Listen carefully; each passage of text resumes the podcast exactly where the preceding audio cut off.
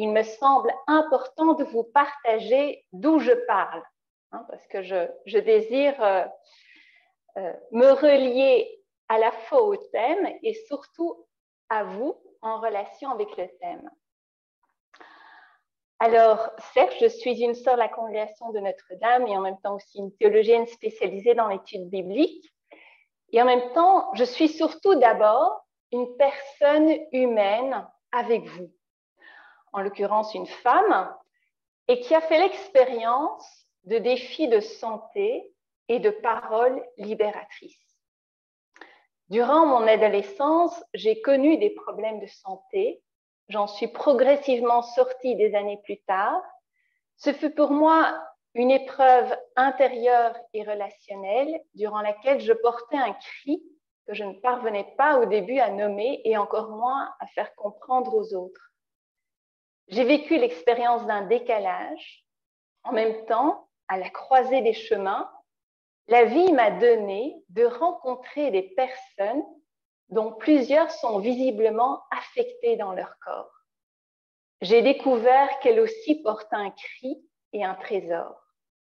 Grâce à ces rencontres et grâce à Dieu présent en chacune de ces rencontres, je deviens une femme libérée et je suis témoin que ces personnes rencontrées ont vécu, elles aussi, un moment clé qui contribue à un déploiement de vie en elles.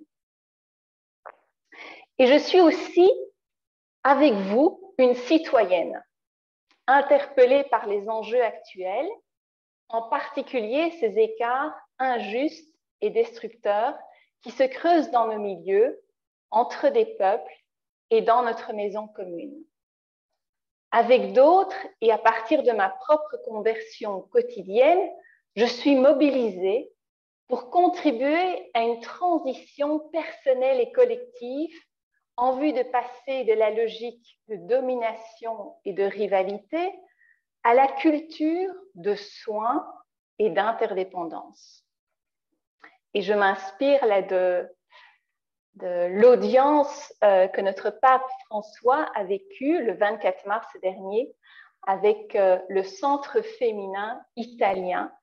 Et euh, durant cette audience, notre pape François parlait de toute l'importance de développer la culture du soin dans notre société.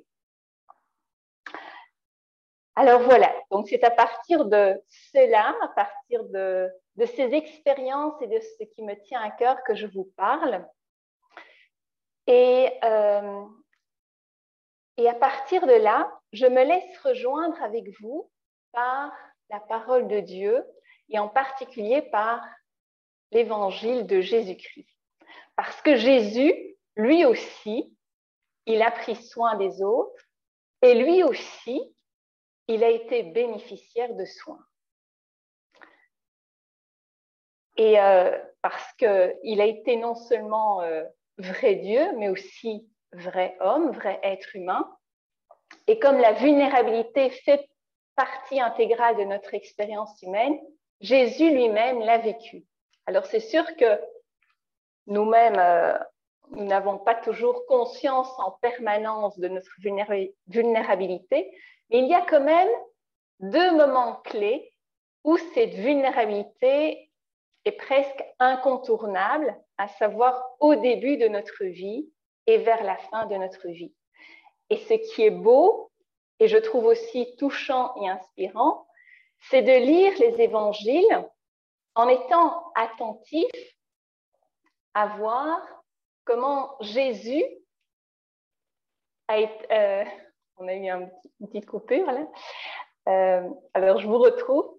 Donc, ce que je trouve intéressant, c'est de voir dans les évangiles comment Jésus a non seulement euh, pris soin des autres, c'est spontanément, c'est comme ça que nous le contemplons, hein, guérir les malades, les personnes malades qui venaient vers lui, les personnes éprouvées, Et je trouve aussi qu'il est euh, riche, même si ça nous est moins naturel, de voir comment aussi Jésus a accueilli d'être soigné. Et en particulier, euh, justement, à la fin et au début de sa vie, euh, on en retrouve des illustrations dans l'Évangile. À la fin de sa vie, on le voit euh, avec l'onction qu'il a reçue à Béthanie. Hein. et, et ce fut de la part d'une femme. Ce geste était simple et audacieux. Et manifestement, Jésus a été touché parce qu'il a repris ce même geste lors de son dernier repas auprès de ses plus proches, en lavant les pieds de ses plus proches. Et c'est l'évangile selon Saint Jean qui nous permet de voir le lien entre les deux. Parce qu'au chapitre 12, on a l'onction de Jésus à Béthanie. Et là, la femme est nommée, elle s'appelle Marie. Et au chapitre 13, on le voit vivre au pied, se mettre à son tour au pied de ses disciples pour le lavement des pieds. Et Christian de Chergé euh, a une parole euh, euh, très, inspirante quand il médite justement ce texte. Il dit laver les pieds est un geste que l'on reçoit d'autres et que l'on fait à son tour. Il faut l'avoir reçu pour pouvoir entrer dans le don. Jésus lui-même l'a reçu au moment d'entrer dans sa passion à Béthanie. Il a reçu ce geste d'une femme. Il ne se dérobe pas à l'amour. Ce geste reçu passivement ouvre la passion et le don de sa vie. Autrement dit, Jésus a été en mesure de prendre soin des autres dans un esprit de service et de reconnaissance parce qu'il a pris le temps de se laisser rejoindre profondément par les témoignages de compassion et de bonté qu'il a lui-même reçus au long de son parcours. Et donc, ça vient moi-même me poser la question, tiens, combien de fois m'arrive-t-il de prendre soin des autres? Est-ce que, Et comment est-ce que je le vis? Est-ce que je le vis en attendant un retour en cherchant ainsi à exister aux yeux des autres? Ou bien, au contraire, est-ce que j'apprends à le vivre dans un esprit de reconnaissance pour la bienveillance que j'ai moi-même reçue Et ça, cela implique que je prenne le temps de m'arrêter pour recueillir des paroles et des gestes d'attention qui me sont adressés. Et, et à ce moment-là, je peux à mon tour le donner et dans cette joie de participer à cette grande chaîne de soins et de vie en continuelle nouvelle émergence. Même si ce n'est pas moi euh, qui euh, reçoit euh, directement euh, de la part de la personne pour laquelle j'ai pris soin un retour. Hein, c'est la joie d'entrer dans cette logique du don et comme le dit un, bon slogan, là, donner au suivant. Hein.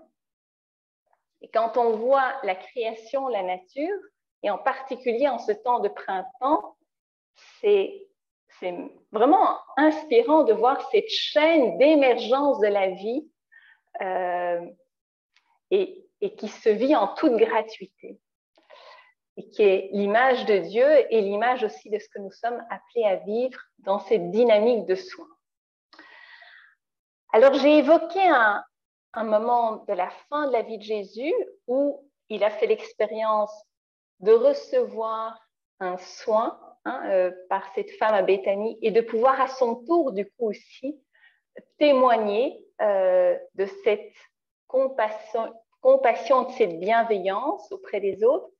Et alors, tout comme je vous ai dit, la vulnérabilité, elle se manifeste aussi d'une façon incontournable au début de la vie. Et je voudrais avec vous être attentif à un récit de l'enfance de Jésus, euh, où justement cette, euh, je dirais, cette dynamique de soin, même s'il n'est pas nommé tel quel dans l'Évangile, et cette compassion est manifeste. Alors, euh, je ne sais pas si vous avez une petite idée de quel texte biblique j'ai l'intention de vous parler. Je crois que j'en ai peut-être... Quand moi-même j'ai fait l'annonce pour la partie de la Belgique, je crois que je vous l'ai dévoilé. Et donc, c'est tout simplement la visitation. Hein. Euh, la visitation qui en particulier nous tient si fort à cœur pour nous, les sœurs de la congrégation de Notre-Dame, parce que c'est la page fondatrice avec la Pentecôte de notre spiritualité. Et en même temps, je dirais aussi, pour nous, euh, chrétiens et chrétiennes, la visitation est une page aussi clé euh, de notre euh, parcours. Pourquoi? Parce que dans l'esprit de Luc, hein, puisque c'est dans l'évangile de Luc qu'on trouve cette page, eh bien, elle décrit de façon très concrète et anticipée la mission qui sera celle de Jésus et la mission qu'il confie à ses disciples.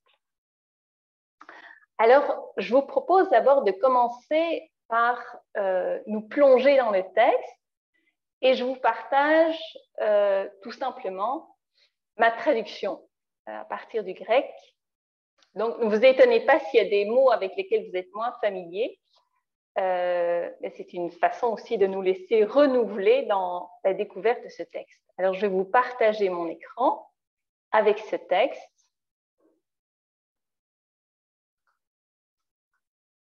Et voilà, est-ce que vous le voyez bien? Oui, super. Donc, c'est au début de l'évangile selon Luc, dans la partie qu'on appelle les récits de l'enfance, au chapitre 1, versets 39 à 56.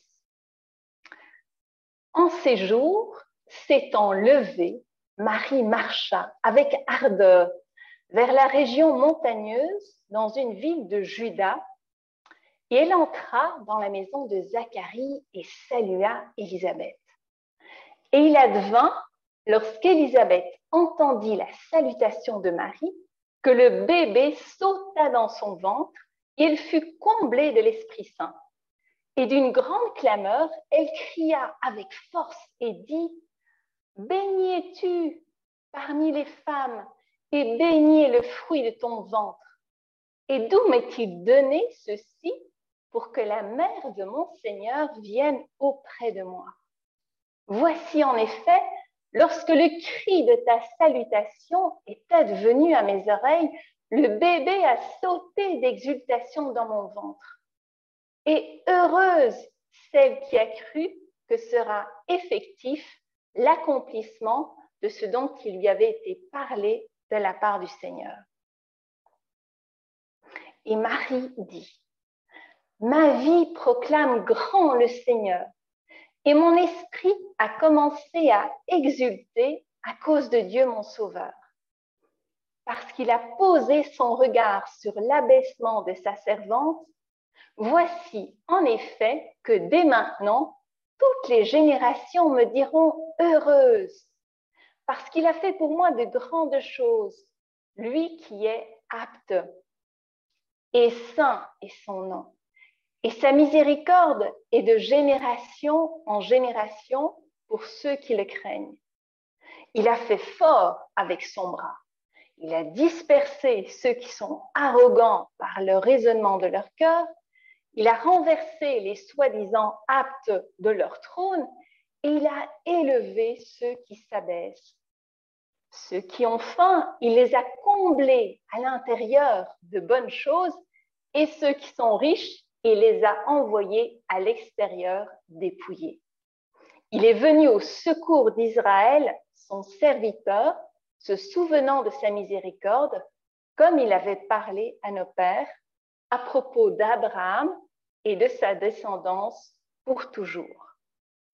Or, Marie demeura avec Élisabeth environ trois mois et retourna dans sa maison. Alors, donc vous voyez dans ce texte, d'abord ce qui est assez original. Donc, je vous explique d'abord mes couleurs. Hein. Euh, moi, j'aime beaucoup les couleurs. Ce qui est en noir, c'est, je dirais, la voix du narrateur.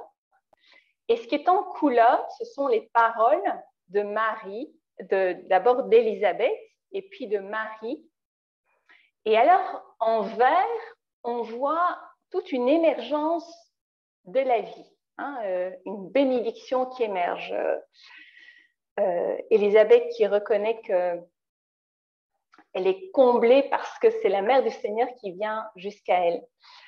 Et, euh, Marie à son tour aussi qui commence à exister. Et alors en rouge, c'est un, un, mouvement, je dirais, euh, euh, soit d'abaissement ou de dispersion, euh, et qui, d'après ce que témoigne Marie, fait partie de la dynamique de la miséricorde de Dieu. Et nous comprendrons ensemble à quelle fin. Alors voilà, donc, et alors en gras, j'ai mis en fait tous les échos à partir du grec, bien sûr, les, les paroles qu'on retrouve au moins deux fois dans le récit. Donc, vous, voyez qu'il y a beaucoup de résonance dans ce récit. Il y a, c'est, toute une symphonie de résonance. Une parole qui en suscite d'autres. Et euh, alors voilà, comme au sein de la création, là, hein, la pluie qui tombe sur la terre, qui fait émerger la petite pousse, et puis hop, puis il y, a, la fleur, et puis c'est exactement un, foisonnement printanier dont nous sommes témoins là dans ce récit. Alors, je voudrais, avant d'entrer euh, plus profondément dans ce récit, regarder avec vous qu'est-ce qu'il a d'abord d'original? Alors, d'abord, premièrement, c'est que ce récit met spécialement en scène deux femmes. Hein, et qui sont même nommées, qui sont identifiées, Marie et Élisabeth. Et en plus, leur voix se fait entendre avec éclat, ce qui est assez rare dans les textes bibliques, hein, d'avoir euh, le, contenu de la voix de femme. Et en plus, ces femmes, non seulement euh, ne sont pas seulement euh, dans les coulisses, ce qui le plus souvent arrive dans les textes bibliques, mais elles sont à l'avant-scène et elles sont présentées en plus comme des modèles inspirants, comme des pionnières. Et alors, rassurez-vous, hein, pour les hommes qui sont là, les hommes ne sont pas nécessairement mis de côté, que du contraire, ils participent eux aussi pleinement à ce mouvement. Et on le voit d'abord parce que Luc tient à dire que tout ça se déroule dans la maison de Zacharie. Et la péricope suivante, donc la péricope, ça veut dire le, récit qui suit, hein, le, texte suivant, va nous montrer que Zacharie, lui aussi, à travers cette rencontre, même si là, dans, à ce moment-là, il est plutôt discret, silencieux, mais il a vécu quelque chose de fort dont il témoignera par la suite. Et alors en plus, ces deux femmes, elles sont enceintes d'un homme, hein, euh, et, pas n'importe lequel, euh, Jean-Baptiste et, et non le moindre, Jésus. Et alors Jésus, même s'il peut sembler le plus discret, on dit de Jean-Baptiste que lui, il saute, euh, Jésus, on ne nous dit rien. Et ce qu'on verra par la suite, c'est que quand Jésus parle, sa parole, et même rien que sa présence, a tout un retentissement. Et donc là, nous pouvons comprendre aussi que la parole, la salutation, la simple salutation de Marie a eu tout un retentissement particulier parce qu'elle s'est laissée habiter par Jésus. Alors, deuxième trait original à ce récit, c'est que nous avons deux déclarations à connotation prophétique. Donc, pas simplement une, mais deux, et en plus prononcées par des femmes.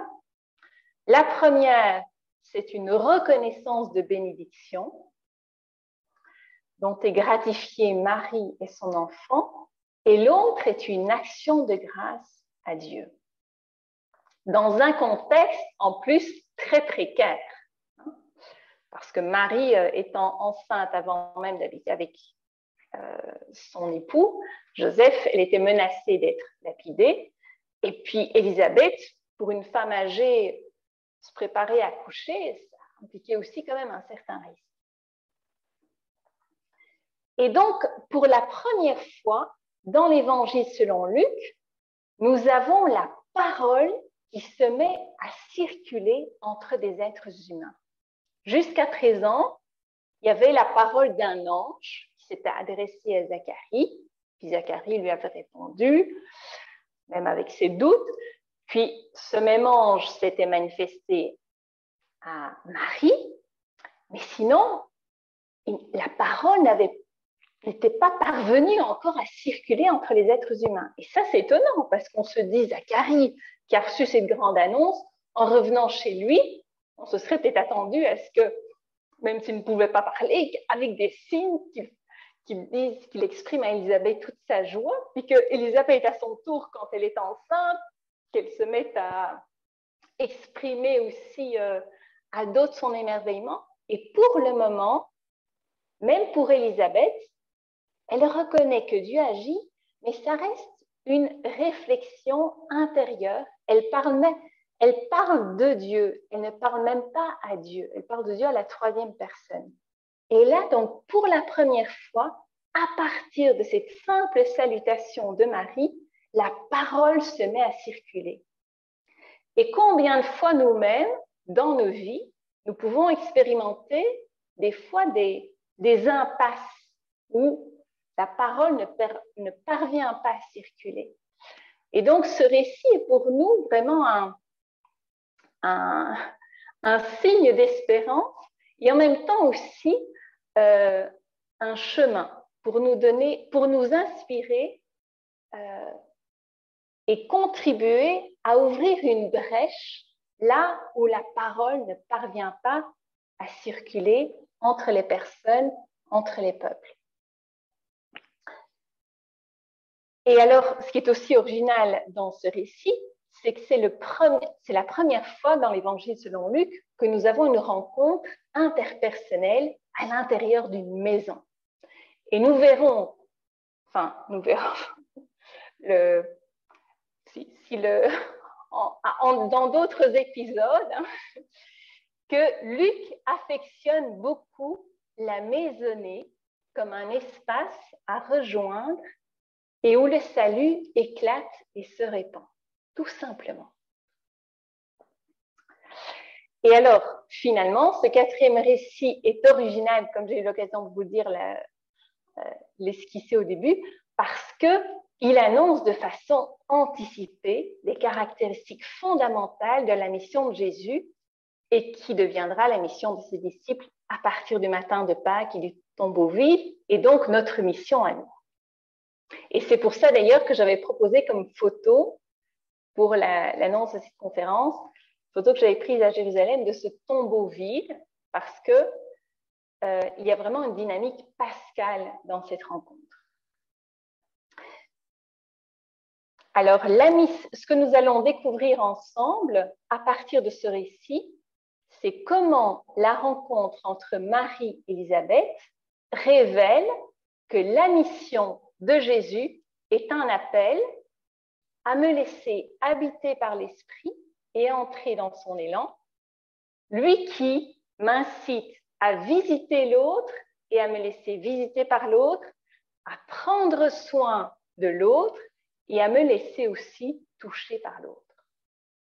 Alors, que signifie visiter l'autre et me laisser visiter par l'autre? Autrement dit, que signifie prendre soin de l'autre et me laisser toucher par l'autre?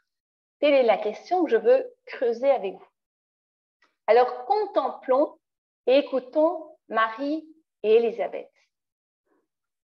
Alors, la première chose que nous dit ce texte, c'est que prendre soin de l'autre et me laisser toucher par l'autre, ça demande de ma part un effort, autrement dit un dépassement. Et je, je, tire cela de cette simple parole. Hein, quand on nous dit que Marie, de sa propre initiative, se lève et se met en route, et alors, souvent les traductions disent en toute hâte. Personnellement, après avoir travaillé le texte, il me semble plus juste de traduire le terme grec, là je ne vais, pas faire des, des, grandes, mais avec ardeur, au lieu de en toute hâte, avec ardeur. Parce que le terme grec qui a derrière ce mot exprime une intensité à deux composants. Hein, quand il y a quelque chose de,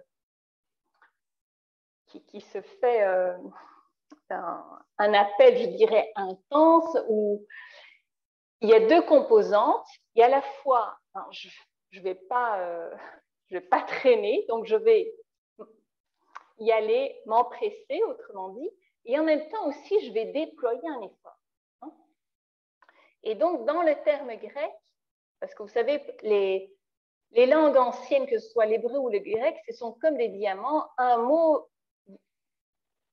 contient plusieurs facettes et quand nous traduisons, ben, on est obligé de, si on ne veut pas faire euh, euh, alourdir le texte, on choisit un mot. Et donc derrière le mot grec, il y a à la fois l'empressement et l'effort, mais d'après ce que nous dit le texte, l'accent ici, même si les deux composantes sont bien présentes, l'accent est mis sur l'effort. Qu'est-ce qui m'amène à dire ça? Parce que on nous dit au début de ce verset 39 que c'est en ces jours, hein, Marie se leva et marcha. On ne nous dit pas aussitôt, hein, aussitôt, alors en toute hâte, mais là c'est en ces jours. Donc ça veut dire qu'elle n'a pas traîné, mais je veux dire qu'elle a aussi pris le temps nécessaire de s'organiser. Hein. Et alors, on nous dit aussi qu'elle marcha vers une région montagneuse. Hein. Et puis, euh, le, père Lagrange, dominicain, qui a fondé l'école biblique de Jérusalem, il dit c'est vrai que pour quelqu'un qui vit euh, à Nazareth, eh bien, la, Judée est considérée comme une région montagneuse. Et donc, ça implique d'autant plus un effort. Hein. Et avec la distance entre Nazareth et, la ville de Judée, qui impliquait un voyage au moins de trois jours, si pas cinq jours. Et à l'époque, en plus, une femme, et en l'occurrence d'autant plus une jeune fille, une jeune femme, ne voyageait pas seule. Elle se joignait à une caravane. Alors là, euh, Luc ne nous dit pas comment Marie a procédé pour son voyage, mais donc ça nécessitait quand même toute une, ardeur, un effort euh, pour entreprendre ce voyage comme femme, jeune femme, de Nazareth dans une ville de Judée. Et alors, on voit Marie, d'après le, récit de Luc, hein, qui manifestement ne s'attarde pas en chemin. Hein, Luc ne nous raconte pas tout ce qu'elle a vécu en chemin. Euh, elle a un objectif, elle y va. Et donc, tout comme Jésus qui dira à ses disciples, ne vous attardez pas en chemin, Marie non plus ne s'attarde pas en chemin. Et d'ailleurs, le narrateur non plus, puisqu'il, comme je vous le disais tout à l'heure, il reste très bref hein, sur les modalités de ce voyage, sur ses étapes, y compris sur son but. Et c'est quand même étonnant parce que on pourrait se dire, mais pourquoi est-ce que Marie se rend chez Élisabeth? Alors, ce n'est qu'une fois arrivée dans la maison de Zacharie que ce but est partiellement dévoilé. On comprend quand Marie, la, la première chose qu'elle fait en entrant dans la maison, elle salue Élisabeth. Donc, manifestement, Marie elle souhaitait rencontrer Elisabeth, elle, avait besoin de rencontrer Elisabeth, mais pourquoi? Était-ce pour l'aider parce qu'elle s'apprêtait à coucher? Le texte ne nous dit pas, alors euh, laissons-nous euh, surprendre par le texte au fur et à mesure de, son déroulement. Mais en tout cas, pour nous lecteurs, à ce stade, une chose qui devient sûre, c'est que la présence du Seigneur dans le ventre de Marie est à nouveau mobile au milieu de son peuple, comme il l'était durant l'Exode. Alors, deuxième trait caractéristique, hein, de, de se prendre soin et de se laisser toucher par l'autre en étant attentif à ce que nous, nous dit ce texte, c'est que ce genre d'attitude demande la reconnaissance d'une connivence. Hein. Et alors, on le voit dans les actions que pose Marie. Elle entre dans la maison, elle salue Élisabeth. Et c'est d'ailleurs les mêmes actions que l'ange a posées auprès de Marie. Hein. Tout à l'heure, nous avons reconnu que nous ne pouvons pas donner ce que d'abord nous n'avons pas reçu. Marie, elle s'est laissée visiter chez elle par l'ange qui est entré, qui l'a saluée, et à son tour, elle vient donner ce qu'elle a reçu. Elle entre et elle salue Élisabeth. Alors, la salutation euh, dans le monde juif euh, de l'époque euh, est quelque chose de très important. Nous, on se salue comme ça dans la rue, ou, des fois on ne se salue pas, ou là avec la pandémie. Mais à l'époque, la salutation était un langage codifié. Et donc, et on, le, on en voit des traces dans les récits du Nouveau Testament. Par exemple, hein, dans le cas de relations asymétriques et dans la mentalité juive, l'initiative de la salutation revient à la personne dont le statut est inférieur. Et donc, la personne saluée se trouve alors honorer, révérer. Jésus va d'ailleurs dénoncer euh, le fait que certains recherchent ce genre d'honneur, hein, en particulier les, pharisiens et les scribes. Et alors, dans un contexte de relation familiale ou amicale, le fait de saluer l'autre, c'est souligner l'affection et le lien commun qui rassemblent les personnes. Alors, c'est interpellant de voir comment Jésus invite ou invitera, puisque pour le moment il est encore dans le ventre de Marie, il invitera à convertir cette pratique de la salutation. Et au moment où il envoie ses disciples en mission, il va leur demander de prendre l'initiative de saluer par le don de la paix les membres de la maisonnée qu'ils visitent. Et donc, c'est une façon de reconnaître que les personnes qu'ils visitent ont toute une dignité et de les considérer même euh, plus grands quelque part euh, et non pas euh, d'arriver avec condescendance et alors, en plus, Jésus va attirer euh, l'attention à ses disciples sur le fait que quand nous saluons, mais en habitant notre salutation, eh bien, il y a quelque chose qui s'opère. Et donc, il va dire, soyez, une fois que vous avez salué, soyez attentifs comment cette salutation est reçue ou pas reçue.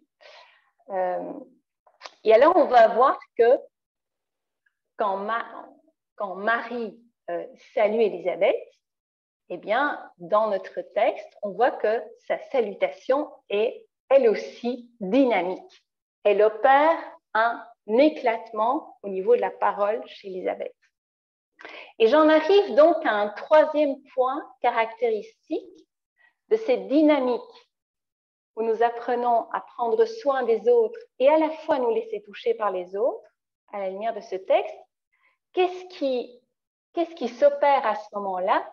C'est un décèlement mutuel, un décèlement donc un autre mot, c'est ouverture.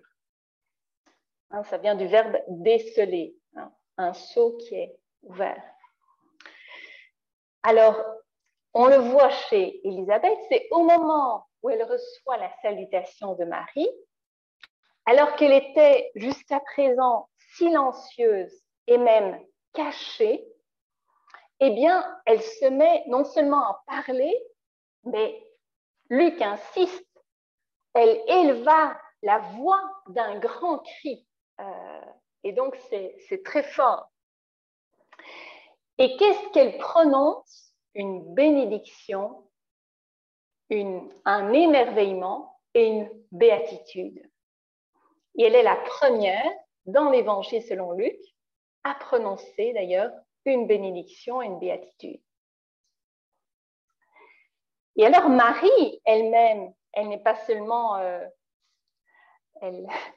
n'est pas seulement l'élément déclencheur euh, d'une ouverture chez Élisabeth, elle-même, elle est aussi bénéficiaire du témoignage d'Élisabeth qui manifestement vient aussi ouvrir en elle une parole qui jusqu'à présent ne pouvait pas encore éclater, à savoir son magnificat. Hein. On aurait pu se dire, mais euh, elle aurait pu chanter son magnificat euh, au moment de dire voici la servante du Seigneur, puis mon âme exalte le Seigneur, exalte mon esprit. Non. Après, lors de la rencontre avec l'ange, au début, l'auteur nous dit qu'elle est bouleversée et manifestement, jusqu'à la fin du récit, rien ne nous permet de dire qu'elle est sortie de ce bouleversement. Et c'est seulement après avoir reçu le témoignage d'Élisabeth qu'à son tour, Marie peut laisser éclater sa joie. Alors c'est beau de voir que l'une et l'autre sont un cadeau mutuel. Alors, quatrième, euh, quatrième caractéristique aussi d'une dynamique euh, qui nous amène dans le souffle de l'esprit à prendre soin des autres et à se laisser toucher par les autres, qu'est-ce qui s'opère? Eh bien, en fait, nous découvrons Dieu d'une façon nouvelle. Euh, et alors là, et on, le voit tout spécialement dans le cantique de, Marie. Pour la première fois dans l'évangile selon Luc, il y a le mot miséricorde qui apparaît. Et donc, Marie comprend d'une façon nouvelle que la miséricorde de Dieu, elle opère des renversements. Euh, et hein, ceux qui ont ceux qui ont faim la sont comblés, ceux qui, euh, ceux qui étaient soi-disant, euh, se considéraient comme soi-disant aptes, eh bien, sont détrônés. Et alors, bon, on pourrait se dire, mais est-ce que du coup, il y a une forme de, euh, de renversement, mais qui, qui garde deux, deux catégories, mais renversées? Et en fait, on voit que aux yeux de Dieu, le renversement qu'il opère, c'est que nous puissions nous retrouver ensemble, je dirais, dans un même cercle. Et alors, pour cela, un beau témoignage, hein, on nous dit tout ça se passe dans la maison de Zacharie. Zacharie, quelque part, hein, il se pensait euh, quand il, euh, quand à l'ange, il avait dit, mais comment cela se pourra-t-il que ma femme puisse enfanter, elle est âgée, puis moi aussi? Et donc, il pensait que ses raisonnements étaient plus forts que ce que Dieu pouvait opérer. Et donc, Dieu l'a amené, l'a conduit au silence. Et ce silence n'est pas du tout à voir comme une punition, hein, euh, mais plutôt comme une seconde chance que Dieu a donnée à Zacharie dans cette dynamique de renversement pour, faire pour écouter d'une façon nouvelle et, je dirais, laisser vibrer euh, ce qu'il habite au plus profond. Et donc, il va commencer par recevoir, et c'est comme ça que dans la rencontre entre Marie et Elisabeth, il est là, ça se passe dans sa maison, et ensuite, dans un second temps, dans la suite du récit, on le voit la prononcer un acte de foi qui dépasse de loin le doute initial qu'il avait. Et c'est ça, je dirais, la beauté de la miséricorde de Dieu, c'est que la miséricorde de Dieu n'est jamais là pour nous écraser, elle est là pour nous mettre en chemin en vue d'accueillir notre vulnérabilité et de laisser jaillir la vie. Et finalement, cinquième point, euh, caractéristique de cette dynamique où nous apprenons à prendre soin des autres et en même temps à se laisser toucher par les autres, c'est que ça ouvre en nous une qualité de présence libre, sans fusion. Ce qui est étonnant, hein, euh, moi j'avais, imaginé que quand, je pensais avant d'étudier le texte de la visitation, que Marie allait chez Élisabeth pour aider Élisabeth. Et en fait, à ma grande surprise, elle quitte Élisabeth avant son accouchement. Et, je me suis dit, mais waouh, euh, je ne sais pas si moi j'aurais eu cette, euh, euh, si j'aurais été capable de vivre ça, mais ça veut dire qu'il s'est vécu entre Élisabeth et Marie une telle qualité de présence à l'autre que l'une ne s'est, Marie ne s'est pas sentie obligée de rester et Élisabeth n'a pas non plus cherché à retenir Marie. Manifestement, il y a eu quelque chose qui fait que c'était l'heure pour Marie de reprendre la route on ne sait pas pourquoi. Mais ça n'a pas opéré de, bouleversement là, entre Marie et Elisabeth. et je suis sûre que chacun et chacune d'entre vous, vous avez déjà vécu cette expérience. Quand nous faisons l'expérience d'une véritable rencontre, même si à un moment donné vient l'heure de se quitter, il y a une présence qui continue.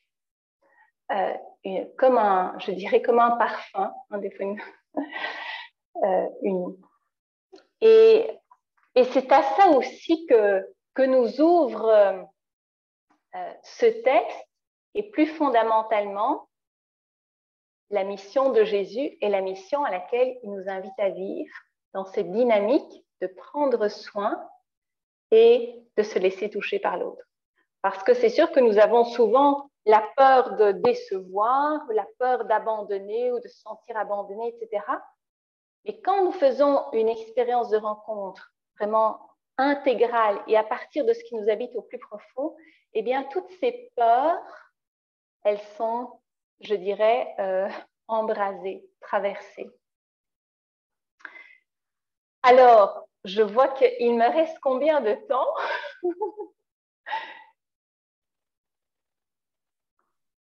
Tu peux prendre une, dizaine de minutes, euh, cinq à minutes.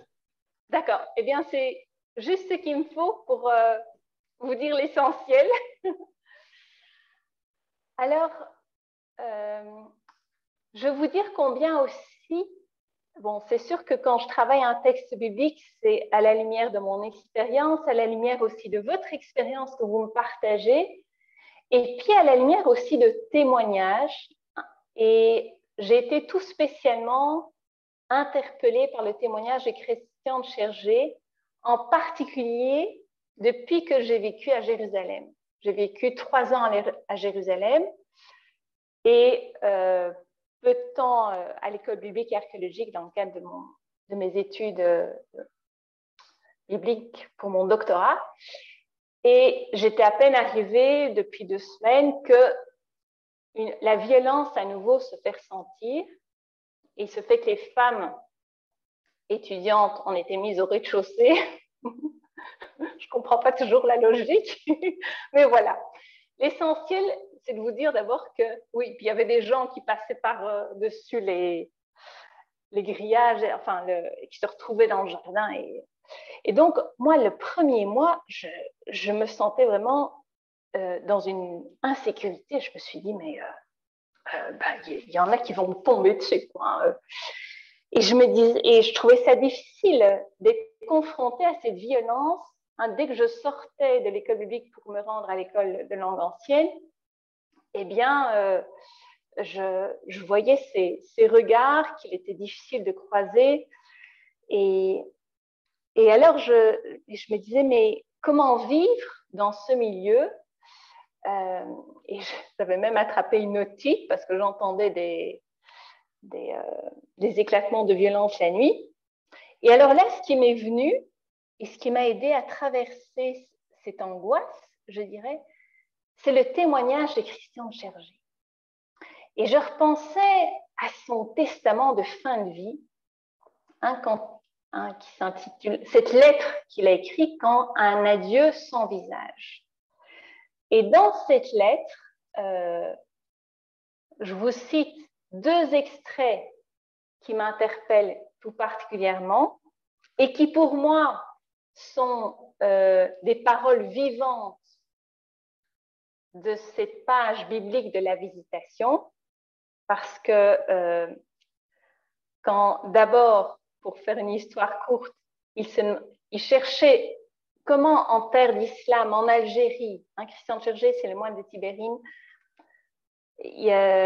comment trouver, quel sens donner à, sa présence, à leur présence comme communauté dans cette terre d'islam et marquée aussi par euh, la guerre. Et alors, ce qui a été pour lui vraiment éclairant et fortifiant, c'est ce texte de la visitation. Euh, parce qu'il s'est dit, mais nous, on est comme les chrétiens, on pourrait dire, Marie, on porte porte une bonne nouvelle en nous. On ne sait pas comment le dire, comment s'approcher de l'autre. Mais l'autre, en même temps, pour nous chrétiens, eh bien, il est comme Élisabeth, il est aussi habité d'un message et nous avons besoin d'être à l'écoute de ce message. Et la façon la plus simple de s'approcher de l'autre, c'est sans doute de commencer par le saluer, la saluer, avec cette conviction que l'autre porte euh, une parole dont nous avons besoin et qu'à notre tour aussi dans cette rencontre, nous pourrons aussi partager la parole qui nous habite.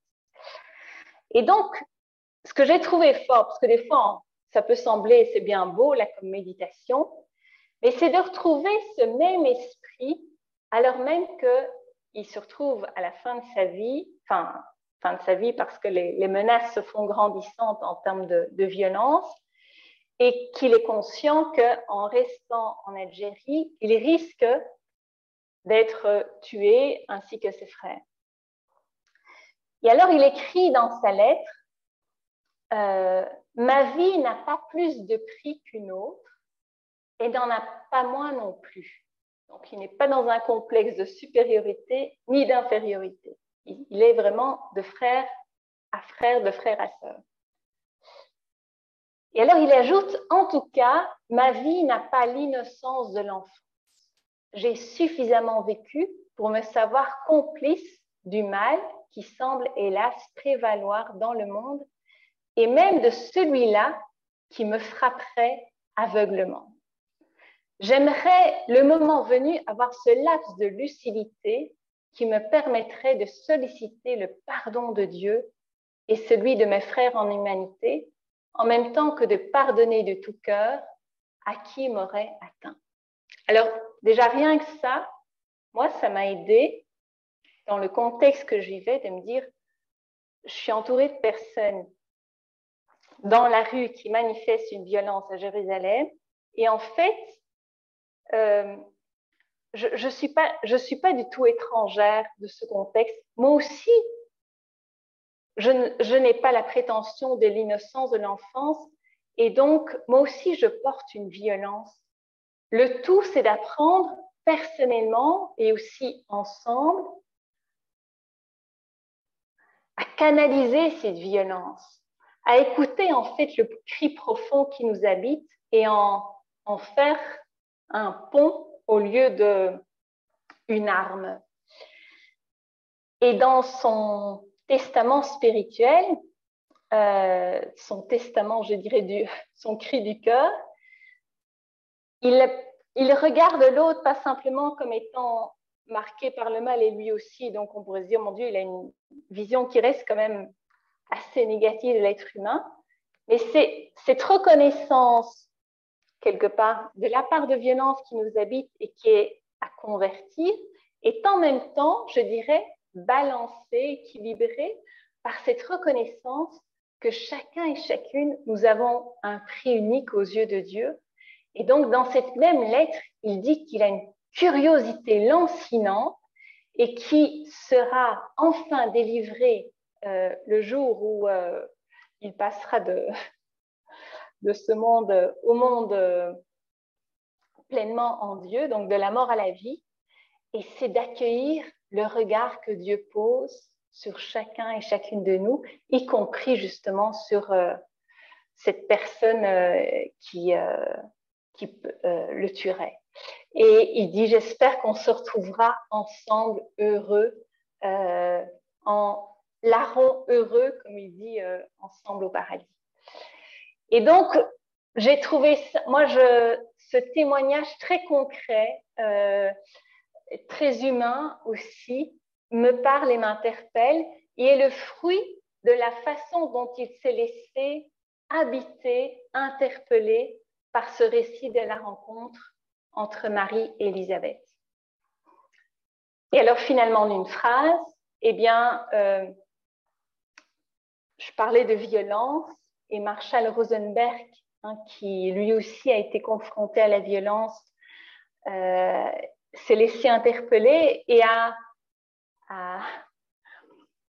lui-même d'abord expérimenté et proposé un processus de communication non violente et qu'il appelle aussi empathique et créative. Et en fait, le cœur de ce petit chemin, si je puis dire, de ce processus, de ce petit chemin, c'est d'apprendre à descendre en moi-même pour écouter la vie qui m'habite, la vie qui vibre en moi, euh, sans jugement, euh, et apprendre à discerner en fait dans cette vie qui vibre en moi sous forme d'émotion, sous forme de ressenti physique, quel est le besoin ou le désir que cette émotion, ce ressenti reflète. Et à partir de là, être créative pour prendre soin de ce besoin, de ce désir en interaction avec les autres et en reconnaissant que les autres, même s'ils sont bien différents de moi, comme Elisabeth était bien différente de, Marie, d'ailleurs, vous savez, dans le texte, on ne nous dit pas qu'elle est sa cousine, on nous dit qu'elle est sa parente. Hein. et, en grec, il y a un terme qui existe pour dire cousine. Et c'est une façon de dire que ben, ce n'est pas très clair le lien qu'il y avait entre Élisabeth et Marie, mais en tout cas, au cœur même des, différences qu'il pouvait y avoir d'un premier regard extérieur, elles sont, en grec, le terme c'est sun kessis, et donc c'est-à-dire qu'elles sont marquées par un même, un même, un même engendrement, une même vie qui les engendre euh, et, qui, leur donne aussi d'engendrer la vie. Et, c'est ce que Marshall aussi, euh, Rosenberg, euh, le, cœur de, de son processus, de son petit chemin, c'est d'apprendre en fait à se, me relier à moi-même et aux autres dans la sincérité et la bienveillance, dans la liberté et l'interdépendance. Alors voilà, et donc Marie qui était au départ bouleversée avec l'ange, et puis euh, dont la joie ne parvenait pas à éclater, c'est dans la rencontre avec Élisabeth, hein, quand Élisabeth a dit heureuse, qu'elle a pu laisser se reconnaître heureuse alors qu'elle pouvait, euh, était dans un contexte où elle pouvait être lapidée. Et Elisabeth, à son tour, qui était marquée par la honte, grâce à cette rencontre avec Marie, elle a pu se reconnaître euh, vraiment comblée par cette venue de la mère du Seigneur jusqu'à elle.